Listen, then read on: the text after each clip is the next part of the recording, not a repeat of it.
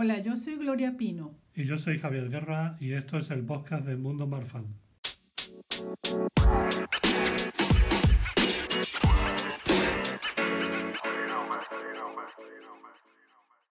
Como hemos comentado en oportunidades anteriores, los problemas de mayor riesgo para la vida de una persona con síndrome de Marfan son los relacionados con el sistema cardiovascular.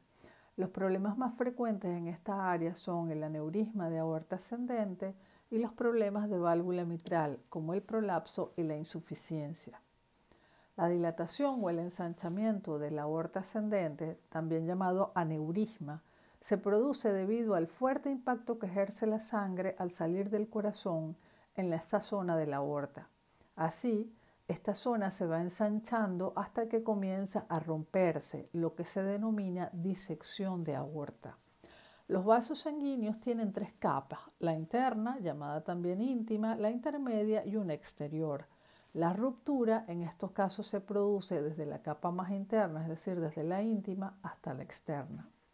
Para evitar el riesgo de la ruptura de la aorta, son muy importantes los controles periódicos con el cardiólogo, quien solicita la realización de ecocardiograma y también de tomografía axial computarizada para poder valorar cómo se encuentra la aorta. Aunque es menos frecuente, algunos pacientes desarrollan aneurismas también en la aorta abdominal, por lo que eventualmente la valoración debe incluir no solamente el tórax, sino también el abdomen. Los otros problemas frecuentes en el sistema cardiovascular son el prolapso y la regurgitación o insuficiencia de la válvula mitral. La válvula mitral es la que regula el paso de la sangre de la aurícula izquierda al ventrículo izquierdo. El prolapso de válvula mitral se produce cuando una o, ambas valvas, que así es como se llaman las compuertas que regulan el paso de la sangre, se agrandan y los músculos que la sostienen son demasiado largos. En lugar de cerrar correctamente, una o las dos valvas se hunden o se abomban hacia la aurícula izquierda.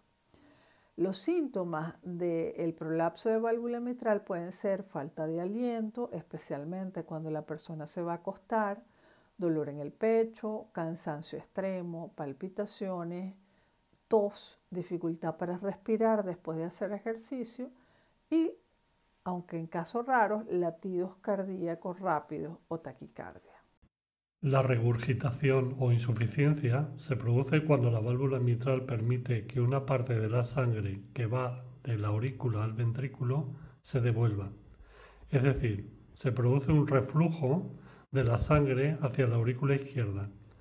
La regurgitación mitral puede ocasionar un aumento de presión en los pulmones o un agrandamiento del corazón y producir los siguientes síntomas. Palpitaciones cardíacas, latidos irregulares, falta de aliento, respiración rápida, dolor en el pecho, tos y cansancio. En el corazón hay otras válvulas como la aórtica, tricúspide y pulmonar que también pueden verse afectadas.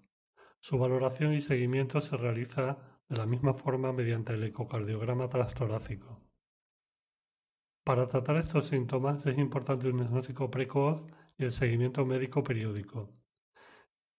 En el caso de la dilatación de la aorta, el cardiólogo suele usar medicación para el control de la presión arterial y realizar estudios de imagen para establecer la progresión del tamaño de la aorta.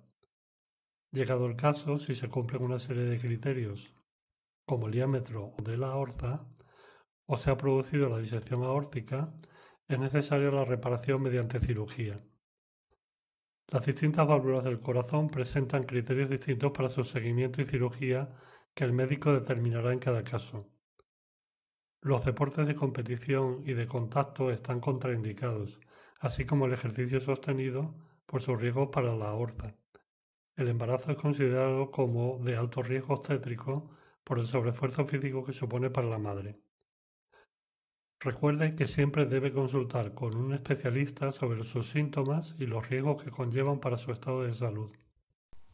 En las próximas semanas continuaremos hablando de todas las partes de nuestro cuerpo que puede afectar el síndrome de Marfan. Hasta la próxima semana.